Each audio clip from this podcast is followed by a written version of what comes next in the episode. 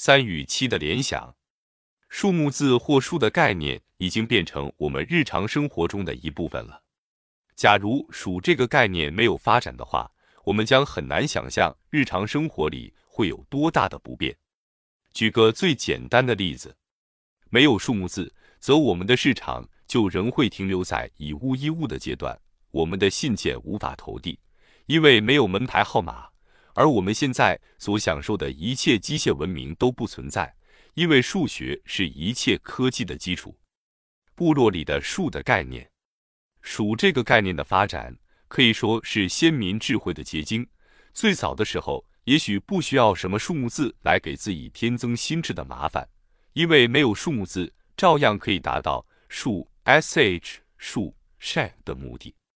例如，在西兰岛上有一个部落，他们没有数目字。假如有一个土著想要知道他有多少狼子，他就出去收集很多小树枝，将树枝与椰子一对一的排开，一根树枝代表一个椰子。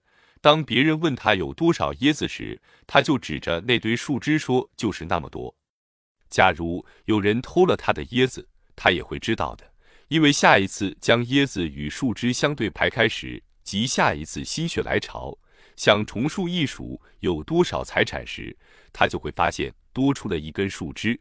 也就是少了一个椰子，所以他虽然没有数目字的词汇，也仍然达到了数数的目的。如果数字学的有无真的无关紧要，那么那些还没有学会说话的幼儿能数吗？能数到多少呢？近年来，心理学的实验似乎有了正面的答案。首先，让一个一岁半到两岁的婴儿坐在婴儿椅上，前面摆两个电视机。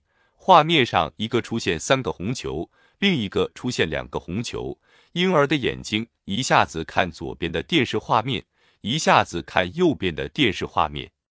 这时候，我们在婴儿的背后放录音带，放的是必打三声鼓，咚咚咚的声音。婴儿一方面被前面的电视画面所吸引，一方面又听到咚咚咚一咚咚咚的声音。很有趣的是，他的眼睛就开始凝视在三个球的画面上。如果把三声鼓变成两声，则婴儿的眼睛又凝视在两个球的画面上去。他们必定有数的概念，才能把来自两个不同管道的讯息统合在一起。但是这个实验若是把球与鼓声增加到四个以上，则这个统合就不会成功。三好像是一个瓶颈，即使在现在。还有一些文明比较单纯的族群，他们的语言里仍然只有一、二，而没有三以上的数字。不过，这并不表示他们只能数到二而已。如南太平洋岛上的一个部落，他们只有一 “rapon” 及二 （okasa） 两个数字在他们的词汇里。当他们要表示三时，他们就说 “okazorapan”，二十一。四则是两字的 “okza kasa” 两分二，五就是 “okza kasorapan” 二二一等。虽然很麻烦，但是达到了数的目的。数字观念极限的突破，有了一二就可以应付一阵子。三的出现代表了观念上的一个大突破。以自身为单位，我只有一个，加上你就是两个。如果再加上他，三人就成众了。三之外，就是数也数不清的无穷大了。所以说，三在文明还没有那么复杂的人世间里，实在是个数字观念上的极限。人们对把三当成多得不得了的感受是相当深刻的，而且是中外皆然。例如，Free Isaac 和我国的三人承重就不谋而合，而古埃及的象形文字中的造字原则也是把三当成多。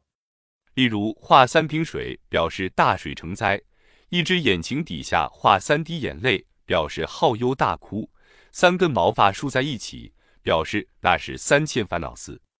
这原则和我国造字原理中的辛表示多金，雷表示多石，森表示多木，森表示多水，也有异曲同工之妙。三代表人类资讯传递上的一个极限，是有相当多的证据的。中国语言中。用来表示这个感受的词汇就相当多，在远流出版编者按台湾出版公司的词源里，以三为首的词超过四百个，包括三才、天地人、三省、三司、三军、三生、三态、固体、液体、气体、三不朽、三部曲、三息二意、三星半月、三娘教子、三句不离本行、三人行必有我师、三更灯火五更鸡等等。几乎是日常生活的每一个层面，三都非常地突出。举凡三教九流，涵盖三百六十行，无远弗至。我有一位导演的朋友也跟我谈起三的趣事。电影配音中的脚步声，如果只有一个人走路，就必须配对准确，否则观众马上会感到踩错脚步的痛苦。两个人也一样，每一只脚着地都必须配合脚步声。但三个人以上就不一定要配合的那么工整了，观众对同步的要求就减低了很多。三好像是个关口，过了三就好像是柳暗花明又一村。三虽然是个瓶颈，但人类智慧却早已把它突破了。方法很简单，就是以三为单位做一组集，再把多余的数解开。例如记七个数目字的电话号码。很少人是一口气把七个号码一起背下来的，总是先把它拆开，不是前三后四，就是前四后三，形成组集段后就容易记了。但祖籍本身也是个单位，在这个层次上也受到了三的限制。三加一是四，三加二是五，三加三是六，形成两个祖籍。七变成三加三加一，开始进入第三个祖籍，又到了极限。人们对七产生了神秘的感情，所以有七巧、七夕、七色、七大洲、七言诗、做七、七窍、七度音、七情、出门七件事、七手八脚、七除八扣。当然还有幸运七号 （Lucky Seven）、零零七、上帝创世纪的七天等等，都富有神秘与浪漫的色彩。所以心理学家把七称为魔术的七。Magic Seven，无论就人类演化的历史而言，或就个人成长的历程而言，数观念的发展反映着心智活动的成熟，也代表着人对外在世界的掌握。由一到三，由三到七，人类经历了两次资讯传递的瓶颈，而两次也都能以祖籍的方式解困。但文明的进展并不止于如此而已。资讯爆炸的结果，使我们对参与五彩缤纷的现代文明渐有力不从心的感觉。新的瓶颈在哪里？祖籍的策略仍会有效吗？